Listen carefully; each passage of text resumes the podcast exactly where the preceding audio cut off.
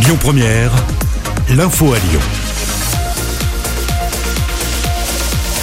Bonjour Loïc, bonjour à tous. Du changement dans le quartier de la Confluence. L'expérimentation de la piétonisation d'une partie du cours Charlemagne a débuté ce matin.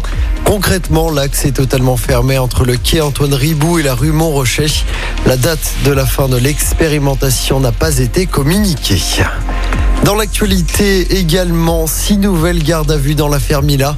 Mila, cette adolescente iséroise de 16 ans menacée de mort après avoir critiqué l'islam sur les réseaux. Cinq hommes et une femme ont été interpellés hier dans différentes régions de France.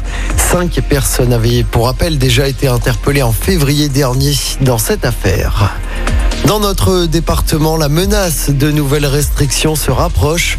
Le taux d'incidence est désormais de 375 pour 100 000 habitants.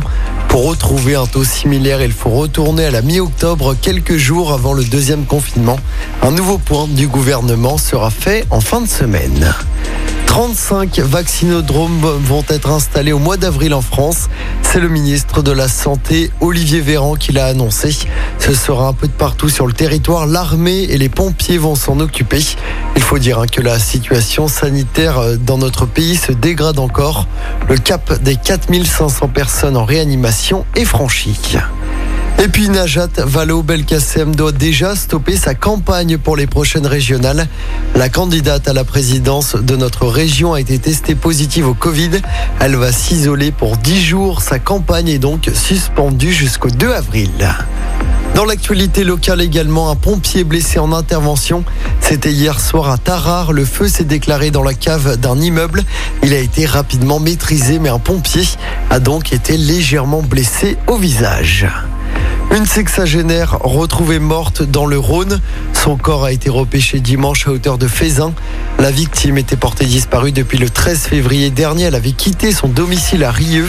C'est son mari qui avait prévenu la police. Un appel à témoins avait été lancé.